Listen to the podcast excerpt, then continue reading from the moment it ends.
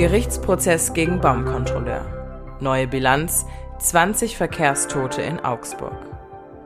Im Juli 2021 war ein Kleinkind auf einem Spielplatz von einem Baum erschlagen worden und starb. Ein Baumkontrolleur aus Augsburg musste sich hierfür verantworten. Nach seinem Einspruch wurde neu verhandelt und mehr darüber berichtet mir heute meine Kollegin Ina Marx. Guten Morgen hier beim Nachrichtenwecker. Schön, dass ihr dabei seid, egal wo ihr euch gerade an diesem Morgen herumtreibt. Ich bin Tyra Webster und wir blicken jetzt gemeinsam am 26. September auf alle Themen, die für und aus Augsburg wichtig sind. Und damit erstmal zu den Nachrichten aus Augsburg direkt. 20 Verkehrstote bereits in diesem Jahr. Das ist die aktuelle Bilanz der Polizei Augsburg, die gestern verkündet wurde. Darunter sind alleine neun FahrradfahrerInnen. Die Polizei nennt diese Zahlen erschreckend. Obwohl das Jahr noch nicht zu Ende ist, sind jetzt schon mehr FahrradfahrerInnen im Straßenverkehr ums Leben gekommen als noch vergangenes Jahr. Gleichzeitig sei es generell ein positiver Trend, dass immer mehr Menschen aufs Fahrrad steigen, meint die Polizei. Vor dem Bahnhof in Oberhausen finden immer wieder zahlreiche Konzerte und Feste statt vor allem mit und durch den Augsburger Gastronom Bob Meitinger. Jetzt aber wirft er hin. Grund die Streitigkeiten mit der Stadt. Es fehlen Genehmigungen. Dabei geht es zum Beispiel um Toiletten und Kühlanlagen. Ohne diese Art von Infrastruktur seien Events im Außenbereich nicht machbar, meint Bob. Zukünftig würde er deshalb keine Veranstaltungen mehr am Helmut-Haller-Platz mehr organisieren, heißt es. Und auch heute rückt der Herbst wettertechnisch weiter voran. Trotzdem wird's angenehm schön. Bis zu fünf Sonnenstunden sind angekündigt. Mittags gibt's einen überwiegend blauen Himmel über Augsburg mit bis zu 19 Grad. In der Nacht kann es heute doch etwas neblig und trüb werden mit etwas Wind und 11 Grad. Und nun ein etwas harter Bruch.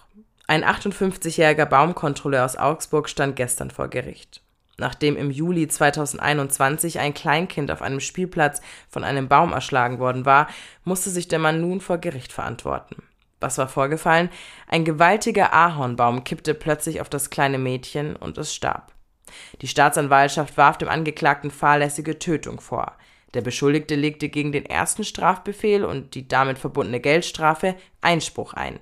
Meine Kollegin aus der Stadtredaktion Ina Marx weiß mehr darüber. Warum hat er denn jetzt Einspruch eingelegt? Der Beschuldigte hatte Einspruch eingereicht, weil er ähm, sich nicht schuldig fühlte. Also er wollte nicht ähm, dafür verantwortlich gemacht werden für dieses tragische Unglück, das er aber selber natürlich auch bedauert hat. Er hat auch vor Gericht über seinen Anwalt mitteilen lassen, dass wenn er, wäre er in der Lage gewesen, eben diesen Unfall zu verhindern, dann hätte er das auch getan. Aber ähm, er sah das Unglück nicht in seiner Verantwortung letztendlich. Er hat alles nach seinem besten Wissen und Gewissen getan. So seine Auffassung. Mhm. Und du sagst gerade, er sagt, er hat alles nach seinem besten Gewissen ähm, getan. Ähm, mir war gar nicht bewusst, dass es sowas wie Baumkontrolleure gibt. Was machen die denn genau? Also was ist denn deren Aufgabe? Ja, wenn man mal überlegt, allein im Augsburger Stadtgebiet stehen äh, über 55.000 Bäume und natürlich auch sehr alte Bäume zum Teil. Ähm, die müssen natürlich äh, kontrolliert werden, ob die alle auch noch standfest sind, ob sie gesund sind.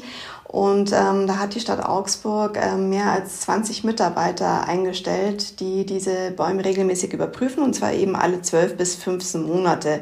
Die Stadt äh, folgt damit auch einer Richtlinie. Und dazu gibt es auch seit Jahren ein digitales Baumkataster, in dem zuerst die Bäume erfasst werden, die für Pflegemaßnahmen vorgesehen sind.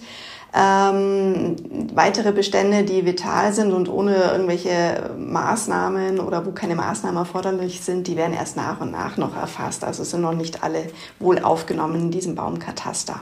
Ähm, ist denn dieser Prozess und diese Entscheidung jetzt und Verhandlung auch ein wichtiger Marker für zukünftige Situationen, Belange oder Fälle in dieser Art oder bei einem ähnlichen Unglück vielleicht? Ja, also auf diesen Fall hatte oder hatten Baumexperten aus ganz Deutschland eigentlich geschaut und insofern war natürlich dieser, dieser Prozess heute, der dann auch in einem Freispruch geendet ist, ähm, ja, für viele sehr, sehr wichtig, weil es ein Baumkontrolleur natürlich eine ganz, ganz große Verantwortung trägt. Und dieser Fall heute hat aber auch gezeigt, dass selbst wenn, die Sorgfaltspflicht bei der Kontrolle wirklich erfüllt wird, selbst dann kann man nicht zu 100 Prozent ausschließen, dass irgendwann vielleicht doch was passieren kann oder ein Baum umkippt oder ähm, entwurzelt. Ähm, es, ist, es gibt einfach keine hundertprozentige Sicherheit. In diesem Fall, so befand das Gericht, konnte der Kontrolleur jedenfalls nicht von außen erkennen, dass von diesem Baum Gefahr ausging. Vielen, vielen Dank, Ina. Du warst äh, gestern für uns bei dem Prozess mit dabei. Sehr, sehr gerne, Tyra. Obergrenze für Geflüchtete. Nein. So sieht das Bundesinnenministerin Nancy Faeser. In der Sendung Anne Will kritisierte sie, dass das einen Widerspruch zum internationalen Recht darstellen würde. Hintergrund der Debatte ist die politische Forderung von CSU-Chef Markus Söder. Er möchte eine Obergrenze und plädiert darauf, jährlich maximal 200.000 Geflüchtete aufzunehmen. Sonst könne eine Integration nicht gelingen. Immer mehr chinesische Autos fahren auf deutschen Straßen. Das fällt sogar auch mir auf. Und genau das sorgt in der Politik für eine starke Diskussion und starke Meinungen. EU-Kommissionspräsidentin von der Leyen möchte Straf- bzw. Schutzzölle gegen China verhängen. Sie wirft den chinesischen Autoherstellern unfaire Subventionen vor. Verkehrsminister Wissing kritisiert diese Idee von Strafzöllen sehr stark. Zu unserer Redaktion sagte er, ich halte grundsätzlich nicht viel davon, Marktbarrieren aufzubauen. Ein Handelskrieg gegen China sei gefährlich und könne der deutschen Wirtschaft massiv schaden, heißt es weiter. Tja, und jetzt noch eine Nachricht fürs Ende. Bald ist Weihnachten. Naja, nicht ganz, aber immerhin in schon drei Monaten. Und bis jetzt sind auch schon über 4800 Wunschzettel in der Christkind-Postfiliale in Engelskirchen eingetroffen. Von Kugelbahn bis zu Frieden. In den Briefen ist alles Mögliche an Wünschen dabei. Die Briefe kommen nicht nur aus Deutschland, sondern aus der ganzen Welt. In den Postkisten finden sich zum Beispiel auch Wunschzettel aus Thailand oder Brasilien. Offiziell antwortet das Büro Mitte November. In Deutschland gibt es neben Engelskirchen noch sechs weitere Weihnachtspostämter.